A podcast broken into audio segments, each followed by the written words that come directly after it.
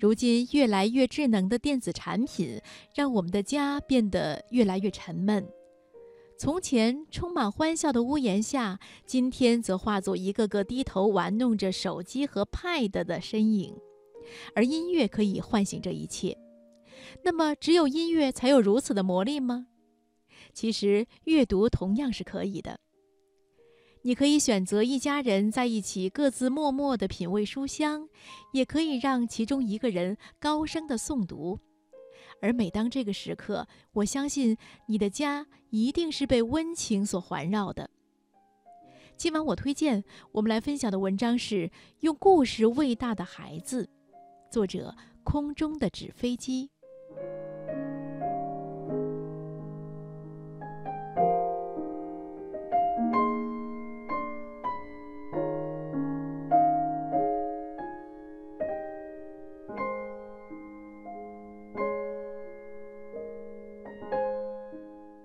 我和妻子都在图书馆上班，他在高校馆服务高校师生，我在公共馆服务市民百姓。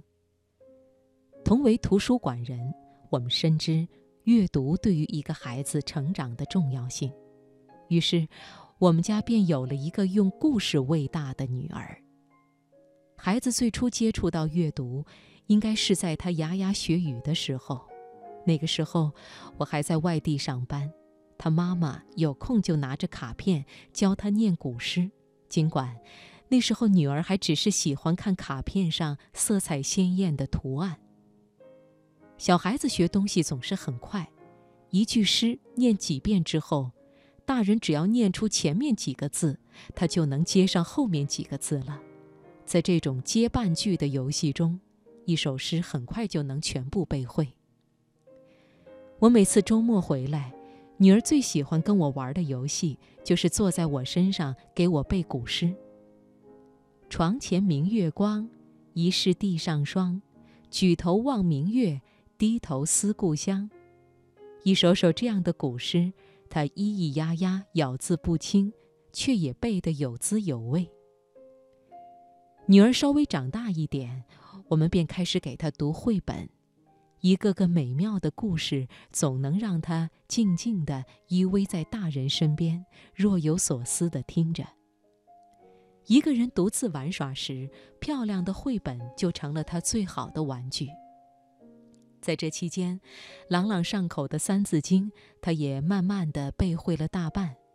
虽不解其意，但也能有模有样、摇头晃脑地连续背上一两分钟。四岁时。我们便送他到附近的语言班开始学习讲故事，在专业老师的辅导下，他慢慢地学会了《聪明的阿凡提》《黑猫警长》《三只小猪》等一系列幼儿故事。尤其是阿凡提的故事，他那娇小可爱的模样，再加上声情并茂的讲述，惟妙惟肖，让人忍俊不禁。这也为他喜欢诵读种下了兴趣的种子。上小学以后，每天早晨正式上课前，会有几个学生带领全班同学一起诵读经典，《三字经》《弟子规》自然是必读的内容。从小的熏陶，再加上学过语言表达的他，顺理成章地被老师指定为领读小老师。都说书读百遍，其义自见，这话一点不假。女儿在反复的诵读中，逐渐明白：学习时功夫到，智色通；对朋友，凡出言，信为先；生活中，关必正，纽必结。经典诵读让他慢慢的学会了做人。有付出，自然就会有收获。从小打下的基础，让他在同学中慢慢脱颖而出。一二年级连续两年在学校的经典诵读比赛中，女儿都获得了一等奖。及时的鼓励反馈，更让她体会到了阅读的快乐，并且收获了自信，也激发了她更大的阅读兴趣。如今每天晚上，我们一家人都会靠在床头，在柔和的灯光下，各拿一本书，静静地阅读。享受那时光温热、岁月静好的甜美。现在他早已能完全自主阅读，阅读需求也与日俱增。除了从图书馆给他借书阅读外，我更喜欢给他买书，而且是整套整套的买。少儿版四大名著、少儿百科、曹文轩全集，一套书几周就会被他读完。阅读量上去了，理解能力、思想认识都会有很大的提高。